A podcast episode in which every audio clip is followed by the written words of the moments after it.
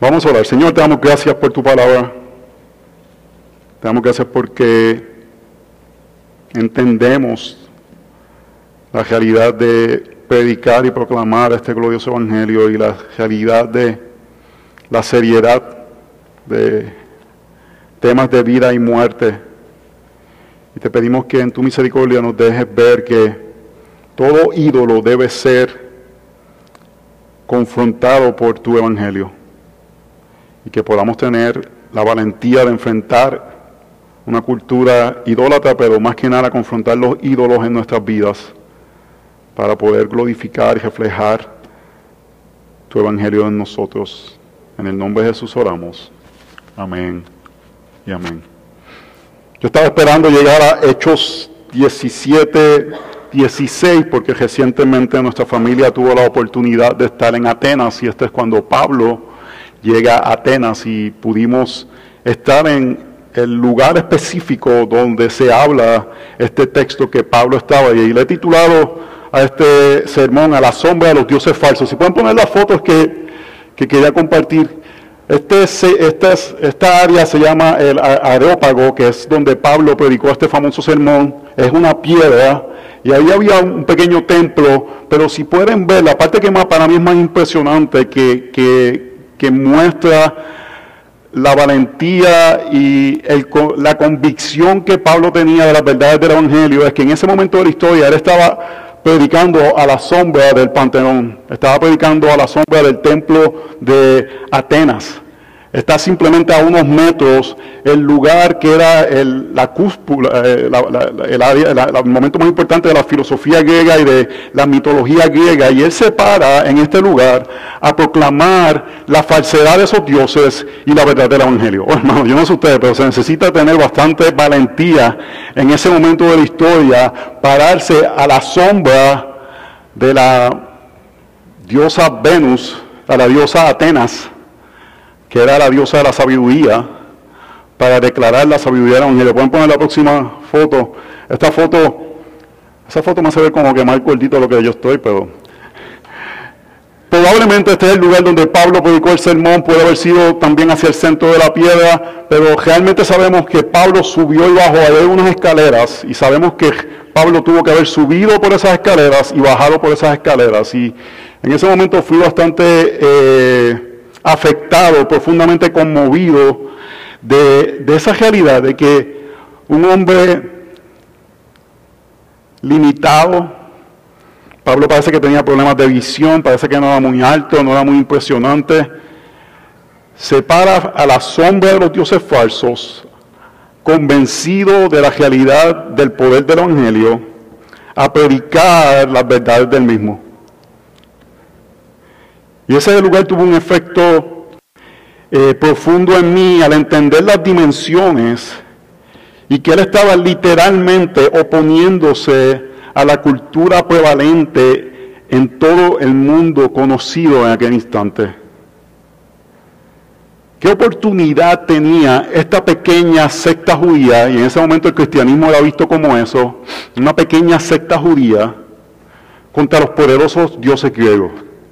¿Qué oportunidad tendría Pablo de poder su retórica ser aceptada en un lugar con una tradición de cientos de años de filósofos, donde el centro de la filosofía de todo el mundo era Atenas. Eh, eh, Pablo estaba en, Asia, en Macedonia, es enviado por el Señor a Macedonia. Vimos, él trató de ir a Asia Menor y el Señor lo envía a Macedonia. ¿Y a qué lo envía a Macedonia? A ser perseguido. Uno pensaría que si Dios, el Espíritu de Dios, lo lleva a, Macedonia, su ministerio iba a prosperar y no va a tener ningún, eh, ninguna persecución ni nada por el estilo. Pero al contrario, llega a Macedonia y en Tesalónica tiene que salir de Tesalónica, está en Berea y en Berea lo oponen la gente de Tesalónica y tiene que huir a Atenas. No sabemos si Atenas lo envían como a coger una sabática, un pequeño descanso. Imagínense ustedes predicando en un lugar donde constantemente tu vida está en peligro. Y Pablo habiendo sido enseñado y levantado en filosofía Quizás le dijeron, vete, vete, vete a tomar un descanso o vete a, salir. Estamos aquí eh, pensando, pero lo envían a Atenas a esperar al resto de, sus compañeros y está en Atenas esperando y él no puede esperar a que lleguen las personas porque lo único que él puede hacer es predicar este glorioso mensaje. ¿Qué oportunidad tenía Pablo contra esta eh, eh, esta pequeña secta judía, ¿qué oportunidad tenía contra los poderosos dioses griegos? En, la mente de Pablo no hay nadie que pueda vencer a nuestro Dios. Y Pablo ve la idolatría de estas personas y solitario sin nadie, pone su vida en riesgo y confronta las mentiras de la idolatría con la verdad del Evangelio. Y tenemos que preguntarnos, hermanos, ¿qué falsos dioses gobiernan nuestra cultura? ¿Qué, a, la, sombra de qué falsos dioses nosotros vivimos en esta cultura, que ya no son dioses de la mitología griega, sino que son dioses que hemos nosotros construido en medio de una cultura que es más y más centrada en el yo. Nuestros dioses no son hechos de de piedra, ni son hechos de mármol, ni hechos de marfil. Quizás nuestros dioses son dioses más peligrosos, porque son dioses que pensamos que tienen efecto en nuestras vidas y que pueden darnos las cosas que pedimos. Y si estamos llamados a confrontar los dioses de la cultura, tenemos que primeramente confrontarnos nosotros mismos contra esos dioses que están batallando en nuestros corazones. Porque si no confrontamos a los dioses de la cultura, vamos a hacer algo que se ha hecho por toda la historia, que se llama sincretismo, que es hacer los dioses parte del cristianismo. Es tomar algo y hacerlo parte de lo que pareciera ser cristiano. Eso lo hicieron los colonizadores cuando llegaron al Caribe y tomaron a todos los diferentes dioses nativos y a Yumayá y a, todas estas cosas y le dieron nombres de santos católicos. Eso se llama sincretismo. Es tomar aspectos de una cultura y, y entrarlo de una manera incorrecta a la, a la cosmovisión cristiana. Y tenemos que darnos cuenta que tenemos esa tendencia si no confrontamos estos dioses que estamos a la sombra de ellos.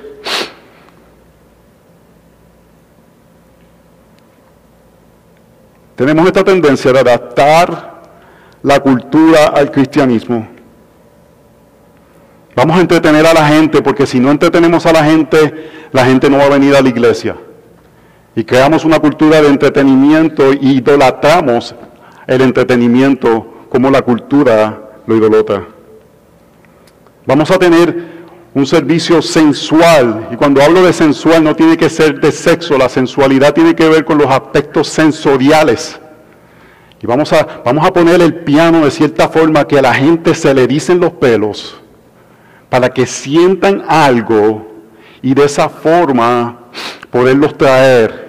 Porque no confiamos como Pablo confió que nada puede en contra del poderoso mensaje del Evangelio, hermano. No hay ningún Dios, no hay ningún Dios falso que pueda contra la realidad que Pablo estaba predicando y que nosotros por la gracia del Señor predicamos dos mil años después. Nadie se compara con nuestro Dios.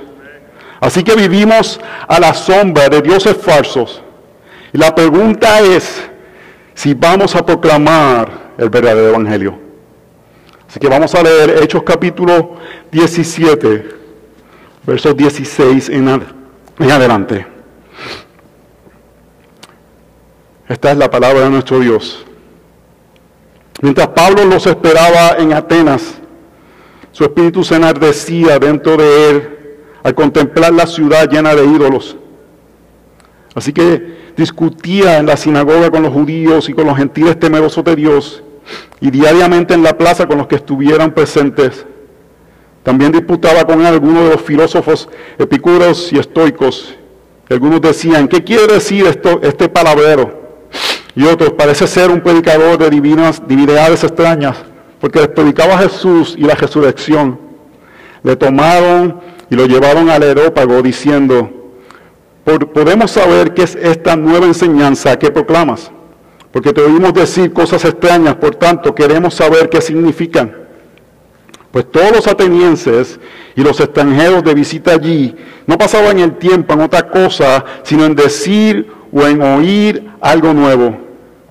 Entonces Pablo poniéndose en pie en medio de la Europa dijo, varones atenienses, percibo que sois muy religiosos en todo sentido, porque mientras pasaba y observaba los objetos de vuestra adoración, hallé también un altar con esta inscripción, al Dios desconocido. Pues lo que vosotros adoráis sin conocer, eso os anuncio yo, el Dios que hizo el mundo y todo lo que en él hay, puesto que es Señor del cielo y de la tierra, no mora en templos hechos por manos de hombres, ni es servido por manos humanas como si necesitara de algo, puesto que Él da a todos vida y aliento y todas las cosas.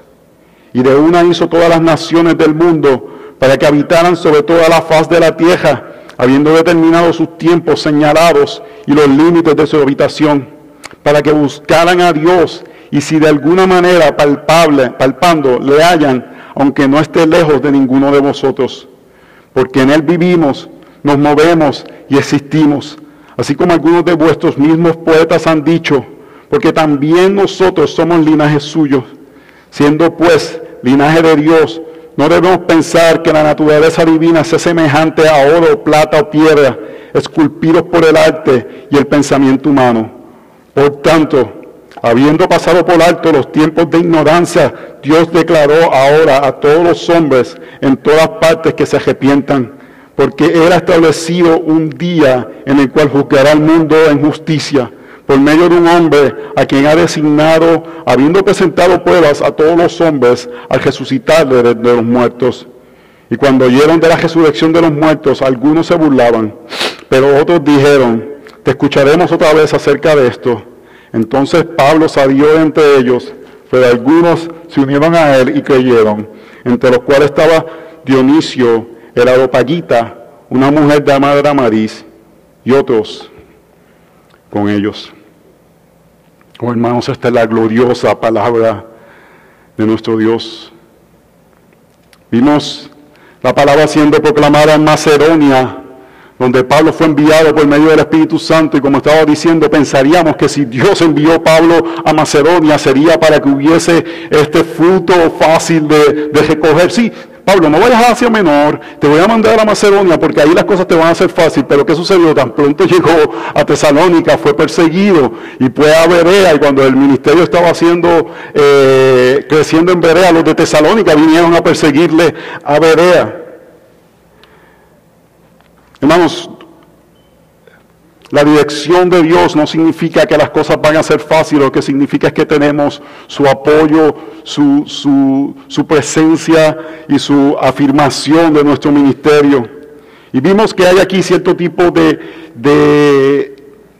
de, este, Pablo, eh, Lucas está como que eh, contrastando las diferentes reacciones de los diferentes lugares. Eh, tenemos aquí nuevamente el sándwich que yo le hablo que, muchas veces en la, en la literatura eh, bíblica están contrastando diferentes cosas, donde hay cosas parecidas en las afueras y en el centro de algo diferente. Tesalónica y Atenas fueron bastante, resistieron el Evangelio y Berea tuvo una reacción noble al Evangelio. Y está mostrando cómo Pablo en sus viajes que está predicando la palabra del Señor está teniendo diferentes tipos de respuestas. El contraste es la agresión de Tesalónica, la burla de Atenas, contrastada con la nobleza de Barea. ¿Y qué, qué, era lo que pasaba en Berea? Que eran el fundamento de ser humildes, de inclinarse a querer aprender. Era esta, esta, esta, este lugar que decían que ellos eran nobles porque escudriñaban las escrituras. Y es importante que veamos este texto de Atenas en el flujo de lo que está pasando en el libro de los Hechos, porque si perdemos el contraste que Lucas está haciendo entre Berea, entre Tesalónica y entre eh, la iglesia en Atenas, no vemos este sentido que no es simplemente que hay oposición, es ver la diferencia que hay cuando personas se inclinan a escuchar la palabra del Señor y el efecto que tiene a cuando personas resisten.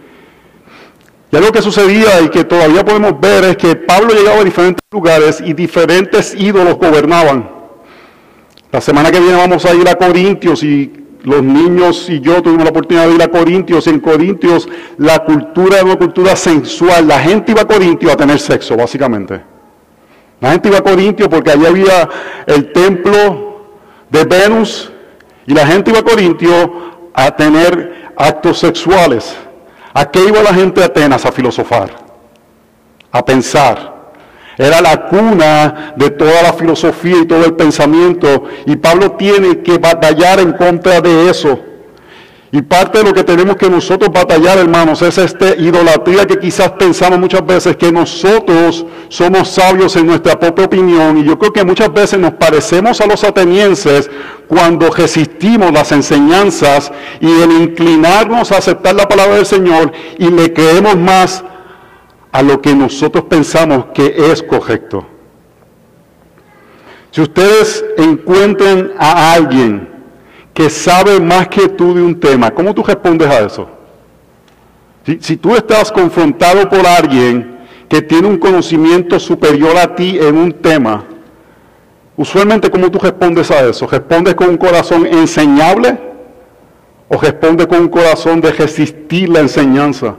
Oh, hermanos, y si hay un lugar que eso es de suma importancia, es dentro de la iglesia, donde no estamos diciendo que porque alguien sepa más que uno o otros tienen mayor eh, honor o algo así por el estilo, sino que si nosotros queremos aprender y estar guiados por la palabra del Señor y alguien viene con evidencia bíblica, no lo resistimos, lo aceptamos. Yo tengo la, la oportunidad de compartir con diferentes personas y sin ninguna, ningún tipo de halagar, pienso que de las mentes cristianas hispanas, la más que admiro es la mente de Sujel Michelin. Pastor Sujel Michelin, yo simplemente tiene una mente extraordinaria. Pero no solamente tiene una mente extraordinaria, es evidente que ese hombre ha trabajado duro por muchos años para instruirse en la palabra del Señor y tiene un conocimiento, una sabiduría que es algo de, digno de admirar. Y la pregunta es, ¿qué yo hago, cuando, qué, uno hace como ser humano cuando está como una persona como eso? Yo, no, yo creo que yo leo bastante, yo creo que sé bastante. Yo estoy frente a su vez, yo sé que sabe más que yo. Y no es una competencia. En ese momento, como mi corazón lidia con esta realidad, puedo decir y rechazar lo que la persona dice o puedo inclinar mi corazón a aprender. Solamente hay dos, dos tipos de reacciones. Y esto es lo que parte de estos textos nos quieren mostrar. O somos como los perianos, que nos inclinamos a aprender, o somos como los atenienses que nos mofamos de la verdad que estaba siendo revelada frente a ellos. Así que hermanos, la idolatría debe ser confrontada porque lleva a la perdición y solamente con la verdad y aceptando la verdad sin resistir la verdad vamos a confrontar la idolatría. El punto que, Lucas está diciendo es, si escudriñamos las escrituras, si nos inclinamos como Berea se inclinó al Evangelio, vamos a tener las herramientas de poder batallar contra las mentiras de la sociedad, pero si no tenemos esas herramientas, no tendremos la forma de ser aquellos que podemos confrontar la idolatría, porque la idolatría debe ser confrontada porque lleva a la perdición, hermanos. Y por eso predicamos a la sociedad de una forma que sea entendible, pero sin comprometer la verdad. Predicamos a la sociedad de una forma que es accesible y entendible, pero sin comprometer la verdad. Punto número uno, la carga por los perdidos, hermanos.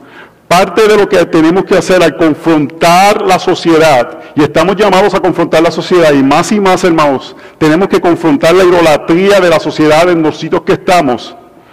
Pero sin este paso, lo que vamos a hacer, hermanos, vamos a hacer, usted sabe lo que vamos a hacer, la palabra en inglés es jerk, no sé cómo traducirlo, unos idiotas, que vamos a estar tratando de mostrarle a la gente, yo sé más que tú.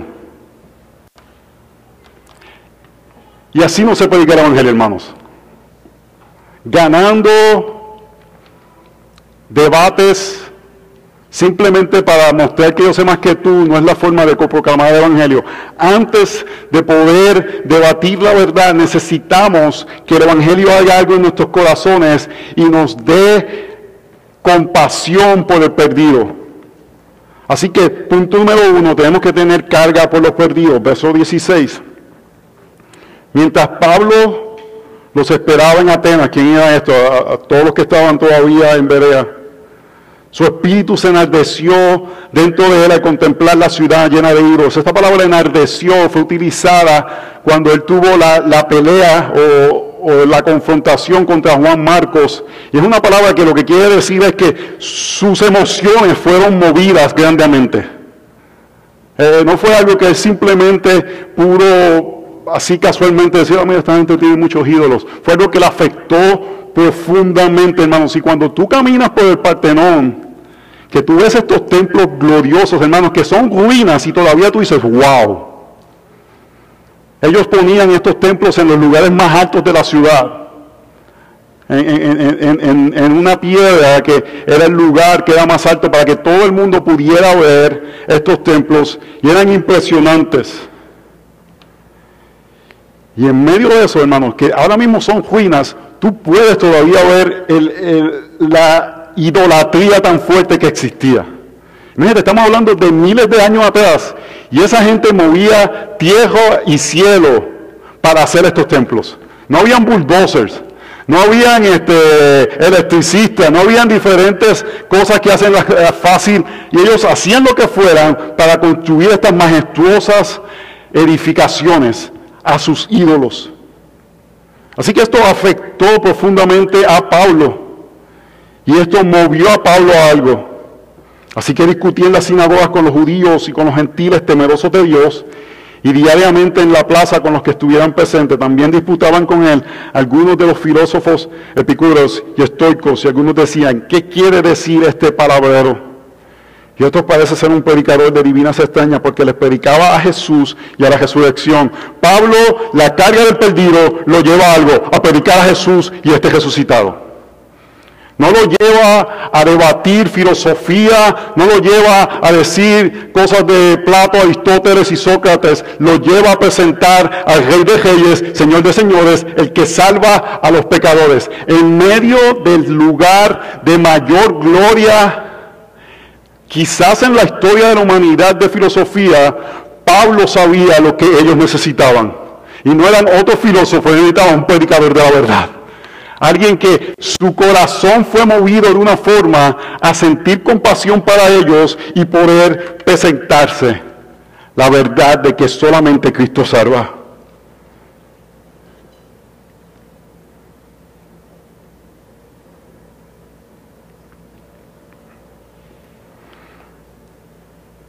Cuando vemos en las noticias filosofías tan horrendas que van en contra de los principios bíblicos. ¿Cuál es nuestra reacción? Yo a decir muchas veces cuál es mi reacción. Mi reacción a veces es temor. Mi reacción a veces es ira contra ellos. Mi reacción a veces es preocuparme por el futuro de mis hijos. Pero mi reacción debe ser más un enardecimiento por la idolatría que ellos tienen en contra de un Dios santo. Oh hermanos, porque sépanlo bien, un día van a enfrentar esa santidad cara a cara.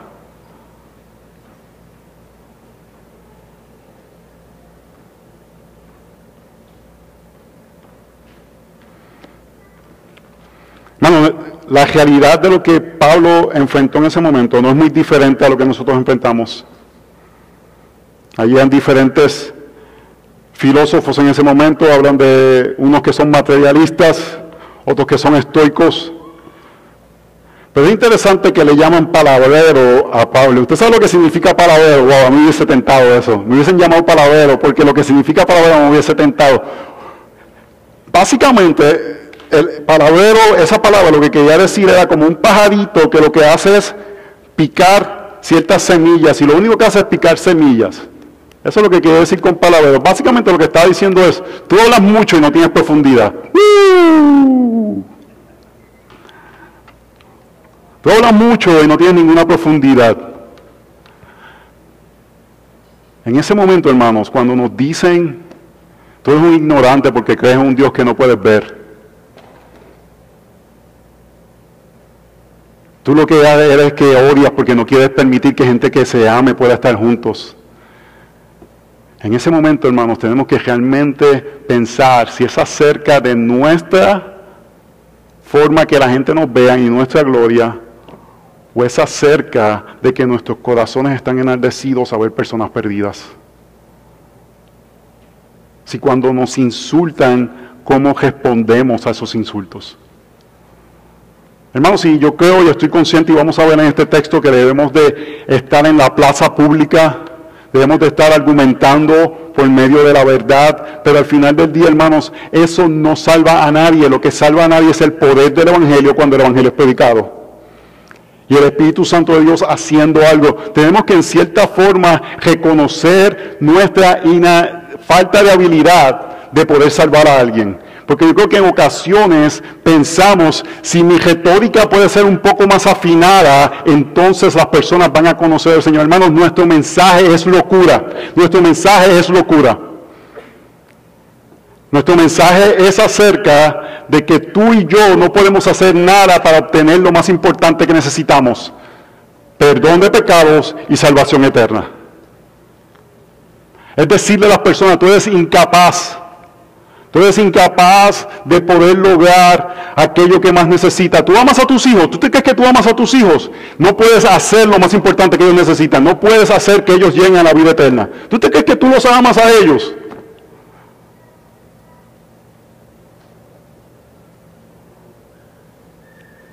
Y ahí es donde, hermanos, el Evangelio tiene que tener ese efecto en nosotros de ver a la gente perdida, pero entender que si están perdidos y nosotros no, es pura gracia del Señor. Pablo tiene que haber recordado camino a Damasco, donde él era un idólatra y Dios lo opuso, pero Dios lo salvó. Así que hermanos, antes de confrontar la idolatría, tenemos que lidiar con nuestro corazón para que nuestro corazón sea uno de misericordia para aquellos que necesitan arrepentirse de la idolatría. La idolatría debe de ser confrontada, hermanos, porque lleva la perdición, pero tenemos que hacerlo de una forma que es accesible sin comprometer la verdad. Punto número dos, lo que Pablo predicó, lo que Pablo predicó, verso 19. Lo tomaron y lo llevaron al aerópago diciendo, podemos saber qué es estas nuevas enseñanzas que proclamas, porque te oímos decir cosas extrañas, por tanto queremos saber qué significa. Pues todos los atenienses y los extranjeros de visita allí no pasaban el tiempo en otra cosa, sino en decir o en oír algo nuevo. Él está predicando el Evangelio en esta ciudad que es hostil al Evangelio y la gente dice, mira, una nueva filosofía, vamos a llevarlo a un lugar al aerópago, a, este, a esta piedra, a que, a que comparta lo que está diciendo. Lo que los expertos no saben es si él fue llevado ahí como un juicio, el aerópago fue el lugar donde Sócrates fue llevado y fue eh, un juicio ahí donde él fue eh, eh, matado por, por, ciertas ideas de Sócrates, ¿verdad? El Sócrates fue llevado y fue matado por ciertas ideas que él estaba compartiendo, que en una de ellas era que había un Dios monoteísta y él está introduciendo estas nuevas ideas filosóficas, porque realmente, hermanos, para que exista un mundo moral, tiene que haber alguien que controle todo ese mundo. La ética del mundo no funciona si no hay un Dios o un ser que controla toda esa ética. Entonces un mundo politeísta no funciona bases éticas porque tú puedes escoger el Dios que se ajusta a tu ética. Y si tú quieres ser libre sexualmente, te buscas a Venus. Y si tú quieres ser dado a la guerra, te buscas a Edópago. Si tú quieres ser dado a la filosofía, te buscas a Atenas. Entonces tú te buscas al Dios que se ajusta a tu filosofía o haces una combinación. Y Sócrates estaba presentando ideas de que había necesidad de que hubiese un Dios, porque si no, lógicamente no puede haber ética. Hermanos, esos son los argumentos más sólidos acerca de la existencia de un Dios. Porque si no hay un Dios, ¿cómo entonces tú puedes decir que matar es incorrecto o no es incorrecto? ¿Cómo tú puedes decir que, eh, bueno, sexo entre un hombre y un hombre está bien, pero sexo entre un hombre y un niño no está bien? ¿Quién, quién decide eso? ¿Quién decide ética sexual? ¿Me están siguiendo? ¿O están como tíquicos?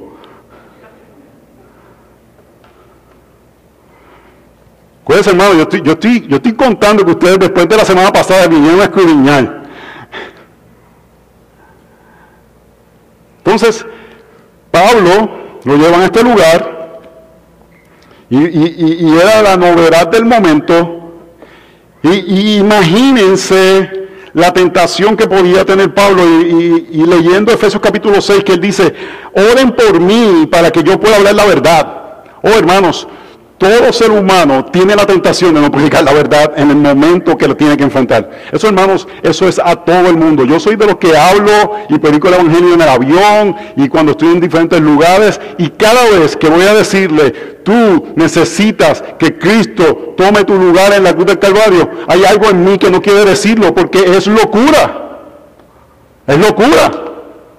¿Tú me quieres decir a mí que tú crees que hace dos mil años una persona fue a la cruz y tomó tus pecados para que entonces tú puedas tener libertad? ¿Tú me quieres decir que tú crees eso? Sí, eso es lo que creo. Y que resucitó y que Él vive ahora. Oh, hermanos, parece locura. Y Pablo en Corintios predicó eso. Yo creo que después de Atenas dijo, espérate, tengo que decirle que esto es locura, porque todo el mundo pensaba en Atenas que yo estaba loco. Pero el verso 22 nos muestra, hermanos, que la convicción de Pablo, y mira Pablo poniéndose en pie en medio del aerópago, hermanos.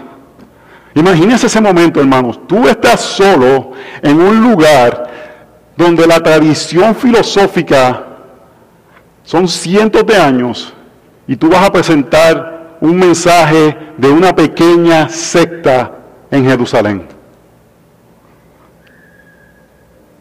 varones atenienses, percibo que soy muy religiosos en todo sentido, porque mientras pasaba y observaba los objetos de vuestra adoración, hallé también un altar que la inscripción al Dios desconocido. Por lo que vosotros adoráis sin conocer, eso os anuncio hoy. Pablo buscó una forma de conectar el Evangelio con la realidad de la ciudad. No cambiar el Evangelio, conectar el Evangelio. Él buscó una forma de que el mensaje pudiera ser recibido y aceptado sin modificar el mensaje, porque vamos a ver que no modificó el mensaje. Pero hasta este momento, cuando él predicaba, ¿qué hacía usualmente? Hablaba del Antiguo Testamento. Porque su audiencia conocía el Antiguo Testamento. Imagínense que le hubiese dicho, porque Moisés dijo, ¿quién es ese Moisés de que esta gente habla? Nosotros tenemos a Plato, a Aristóteles, a Sócrates. Los más grandes pensadores de la historia. ¿Y quién es ese Moisés que tú hablas?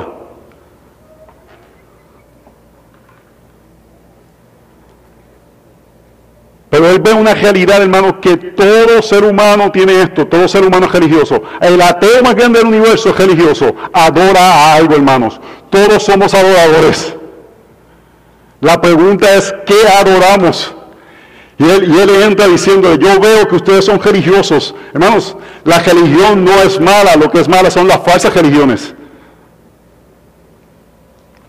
Y él presenta a Dios como el creador y como que este creador debe ser adorado. Este es el mensaje básico que él da. Hay un creador y este creador debe ser adorado. Si algún día usted quiere hablar con un ateo, este es un mensaje básico, hermanos. Hay alguien que creó todas las cosas y esa persona que creó todas las cosas merece ser adorado.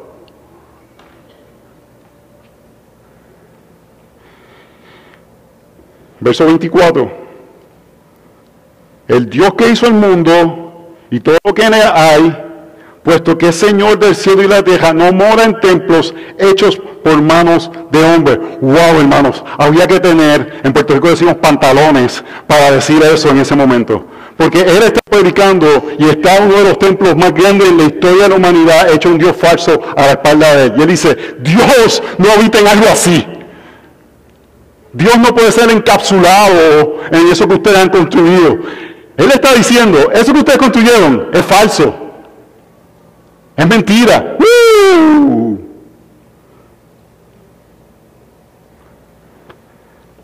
Y tú me dices, pero Dios habitaba en el templo en Jerusalén, en Primera de Reyes 8:27, cuando se dedica el templo.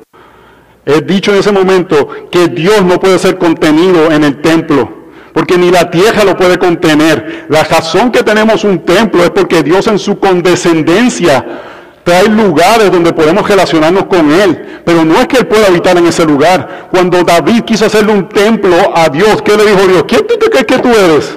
Que me vas a hacer un templo a mí.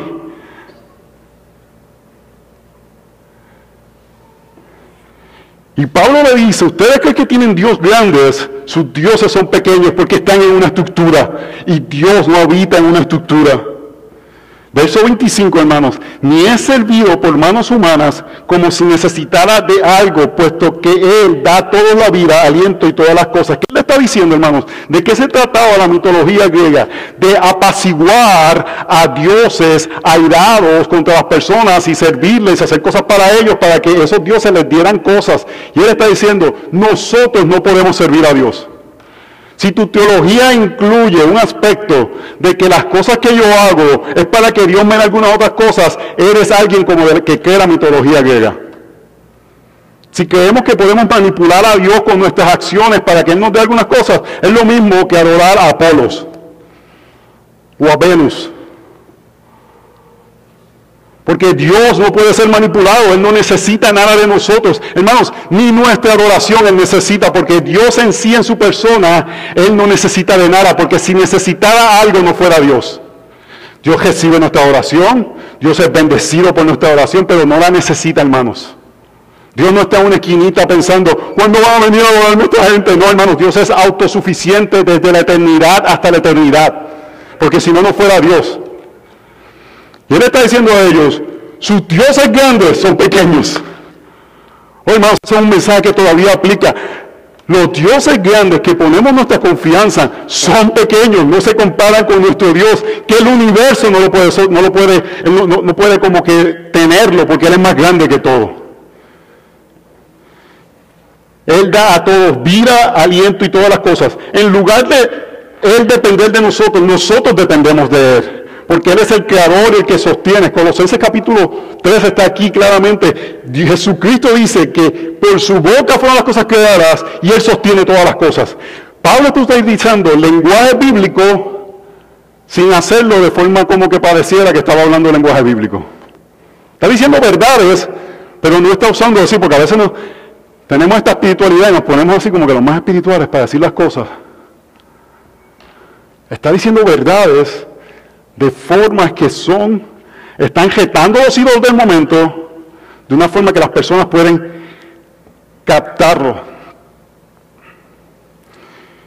Y de uno hizo todas las naciones del mundo para que habitaran sobre la faz de la tierra, habiendo determinado sus tiempos señalados y los límites de su habitación.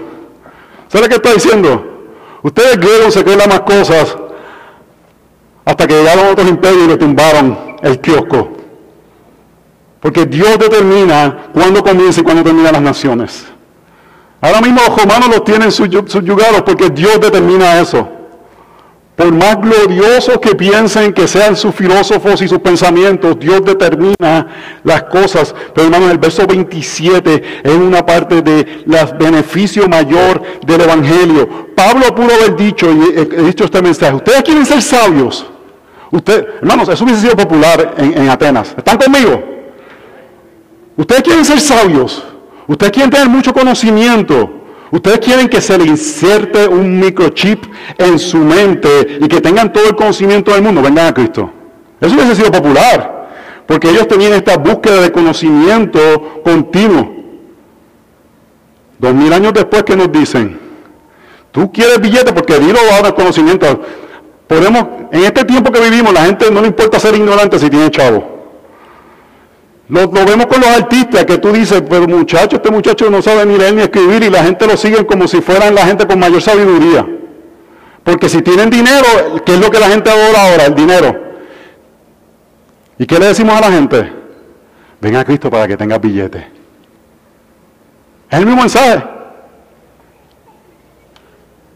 Pablo pudo dado un, un mensaje que era atractivo para aquella época pero les predica la realidad de que cuando uno viene a Cristo, hermanos, la recompensa, el regalo, el don, lo que recibimos es a Dios mismo, para que buscaran a Dios si alguna manera palpado le hallen, aunque no está lejos de ninguno de nosotros.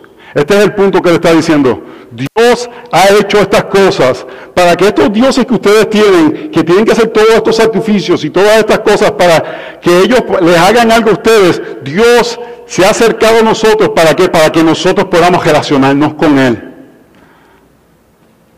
Yo he dicho esto muchas veces en este púlpito, hermanos. Cristianismo sin cercanía a Dios no es cristianismo. Cristianismo sin experimentar la cercanía de nuestro Dios, hermanos, te estás perdiendo lo mejor del cristianismo. La gente quiere cristianismo para vivir sin problemas. La gente quiere cristianismo para tener cosas eh, materiales. La gente quiere cristianismo para tener vidas con paz. Oh hermanos, el cristianismo, lo que Dios nos da, lo que Dios nos ofrece, lo que Dios quiere que nosotros disfrutemos es su cercanía. Y eso es suficiente.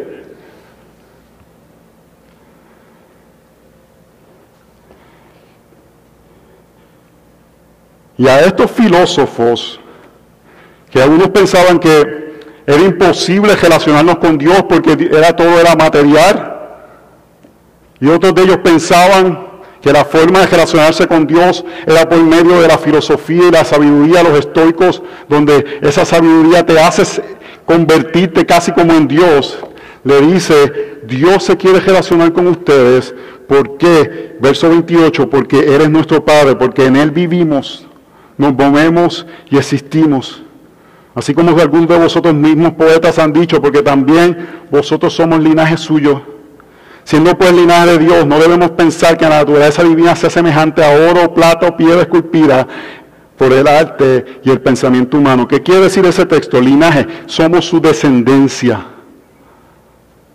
Y Pablo sabiamente utiliza a un, poeta griego para decir, hasta ustedes mismos conocen estas verdades, de que somos descendientes de Dios. Hermanos, la ley, la, la ley natural dice que hay un Dios y que Dios existe y que es bondadoso y que Él bendice su creación.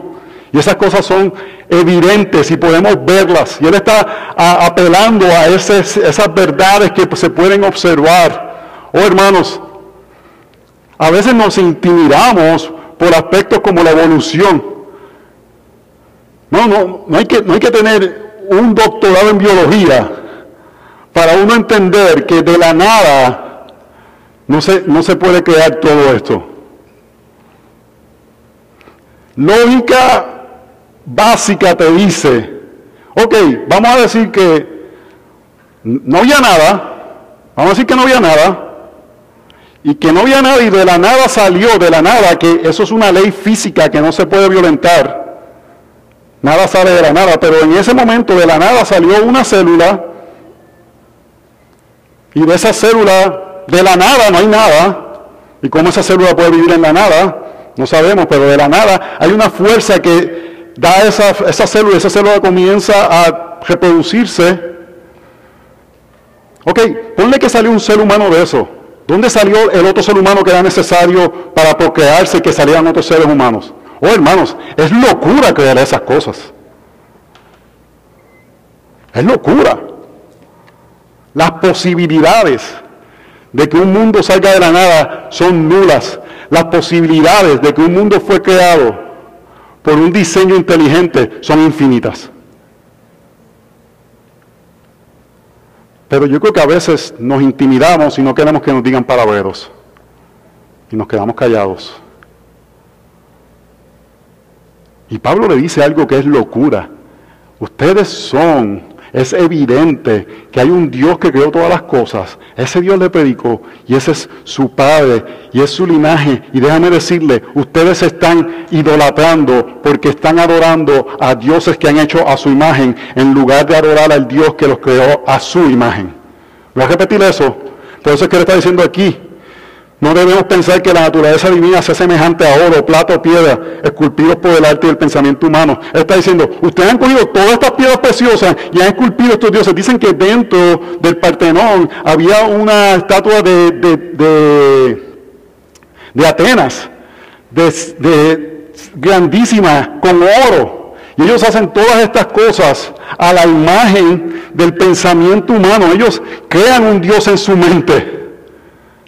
Hermanos, cada ídolo es una fabricación de nuestras mentes, de algo que pensamos que nos va a dar lo que queremos. Ellos dicen, ustedes son idólatras porque están adorando dioses que ustedes han creado en lugar de adorar al Dios que los creó a ustedes. Y él ataca esta idolatría vana, hermanos. Es ridículo la idolatría. Es hacer un Dios a nuestra imagen en lugar de nosotros adorar al Dios que nos creó a su imagen. Y después de haber dicho todo eso, dice, es importante que adoremos a Dios. Verso 30, por tanto, habiendo pasado por alto los tiempos de ignorancia, Dios declara ahora a todos los hombres en todas partes que se arrepientan. Pablo no come cuento, arrepiéntete. ¿Qué significa arrepentirte? Eso significa estar y decir, yo soy un idólatra. En ese momento, cuando Pablo estaba predicando, le estaba diciendo, tú ves ese templo, tú tienes que decir que eso es falso. Que ese templo que tú has puesto tu confianza toda tu vida, que tú miras desde todos los aspectos de la ciudad, que la ciudad estaba diseñada para que de cualquier lugar tú miraras y vieras el templo. Y tú tienes que decir en ese momento, arrepiéntete. Eso es falso. Porque solamente el Dios, que somos linajes de Él, que nos ha creado para adorarle, cierto. Ese es el llamado que Pablo está haciendo en ese momento. Renuncia a todo lo que has conocido. Porque el Dios verdadero se ha revelado y se ha revelado por medio de la persona de Jesús. Porque Él ha establecido un día en cual juzgará al mundo en justicia por medio de un hombre, ¿quién es ese hombre? Cristo, a quien ha asignado, habiendo presentado prueba a todos los hombres a resucitarle de entre los muertos. Él está diciendo, si ustedes no creen, no importa, porque un día todos nos enfrentaremos a Él. En justicia, ¿por qué en justicia? Porque el Hijo de Dios, Jesucristo, nos puede juzgar porque Él completó lo que nosotros no podemos completar. El único que puede juzgar a una persona justamente es una persona que no infringió la conducta que se está hablando. Y Cristo fue este que vivió una vida sin pecado y un día frente a Él no le podemos decir, a un juez por ahí le podemos decir cosas, no, pero usted se comió una luz roja, usted no ha sido perfecto, porque no son, ningún juez es perfecto, pero cuando estemos frente a la presencia de nuestro Señor, Él fue perfecto. Él puede juzgarnos. No solamente nos creó, somos linajes de Él, somos, le pertenecemos, somos el que le vamos a rendir cuentas.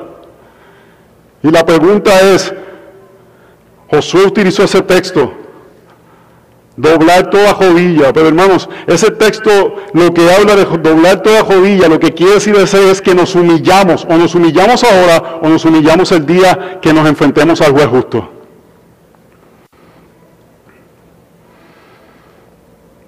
Hermanos, la idolatría es muerte y será juzgada y tenemos que enfrentarla. El Salmo 115, verso 4 dice esto, los ídolos de ellos son plata y oro, obras de manos de hombre.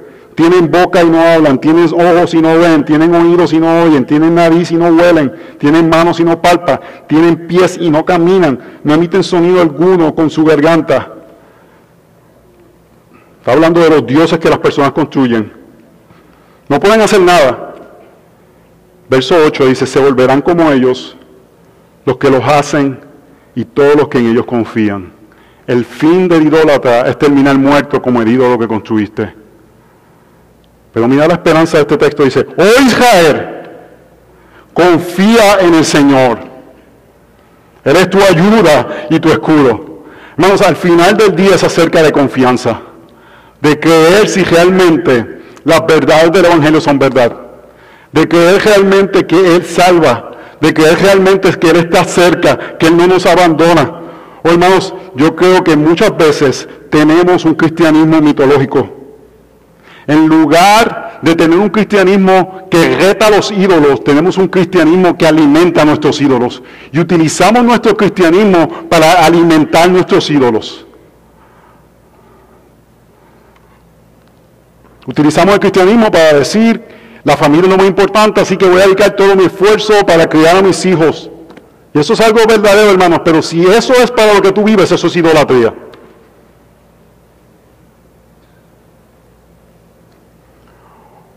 O tomamos una ética protestante cristiana donde el trabajo honra y Dios provee a aquel que se esfuerza y hacemos nuestra vida acerca de crear imperios financieros y se convierte en nuestro ídolo.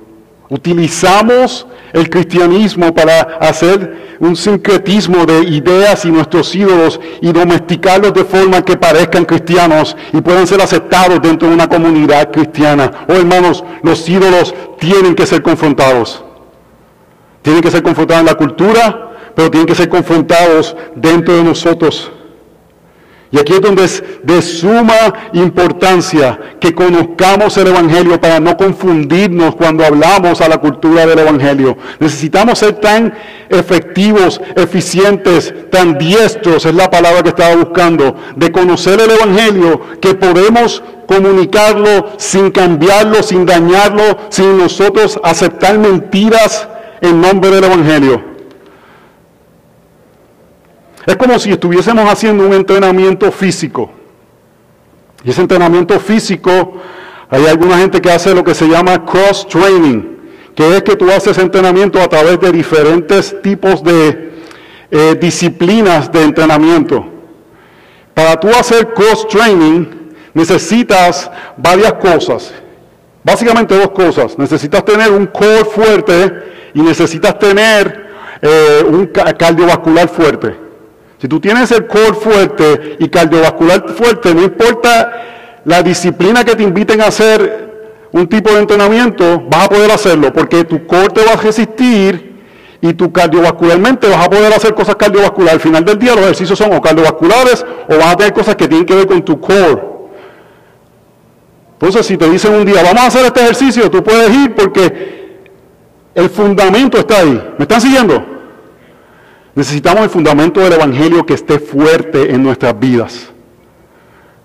Porque si un día nos llaman a hablar de educación, podemos dar nuestras opiniones sin que el Evangelio sea comprometido. Necesitamos que el core del Evangelio sea fuerte, porque si hablamos de ética de trabajo, podemos hablar de ética de trabajo sin comprometer el Evangelio. Necesitamos que el core de nuestro Evangelio sea fuerte, porque si entonces vamos a hablar del matrimonio, podemos hablarlo sin meter la psicología sin meter pensamientos que no son del Evangelio mismo. Necesitamos que el Evangelio sea tan sólido en nosotros que nos paramos ante los hombres de los ídolos y podemos decir, Jesucristo es lo único que salva y es lo único que habla a nuestro matrimonio, a nuestro trabajo, a nuestra crianza, a nuestras vidas.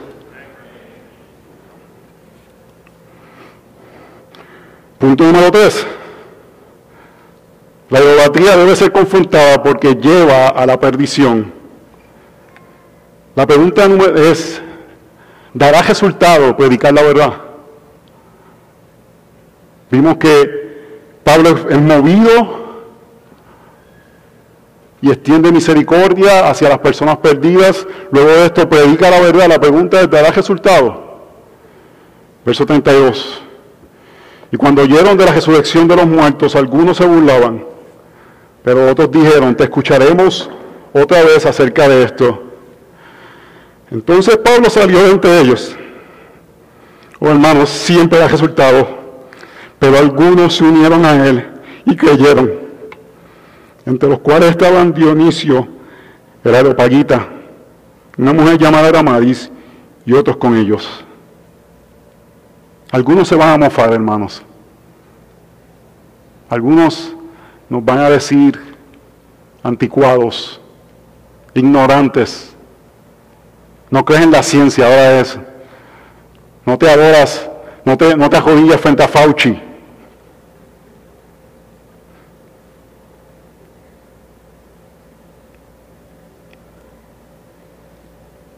Pero hay Dionisios. Hay Dionisios. Es interesante que dice Dionisio el aeropaguita. Eso quiere decir que él tenía alguna función en el templo que estaba en el aeropago. Eso quiere decir que era una persona diestra en las filosofías de ese lugar pagano. Oh hermanos, el Evangelio salva paganos. El Evangelio tiene el poder, porque solamente el Espíritu Santo con la proclamación de la verdad puede abrir corazones que estaban ciegos. Lo que es locura para algunos es poder de Dios para salvación, dice el apóstol Pablo en Romanos, sea judío o sea gentil. Él está diciendo, no tengo que decirle el Antiguo Testamento, como le decía los judíos, aunque no lo entiendan, el poder del Evangelio salva a pecadores. Oh hermanos, debemos de conocer tanto el Evangelio que cuando estamos en una situación que tenemos que hablar del mismo, no lo comprometemos. Podemos estar a la sombra de los ídolos y porque nuestro core cristiano está tan fortalecido en el Evangelio, no comprometemos la verdad. No la cambiamos. La tentación es hacerlo como más palpable porque dudamos de la efectividad del Evangelio de salvar a personas. Hermanos, estamos viviendo a la sombra de los ídolos. La, pregunta es si retamos esos ídolos o los abrazamos en nuestra cultura y en nuestras vidas. Que el Señor, por su misericordia, nos ayude a discernir dónde permitimos ídolos entrar a nuestras vidas para poder retarlos con la verdad del Evangelio, para la gloria del Señor.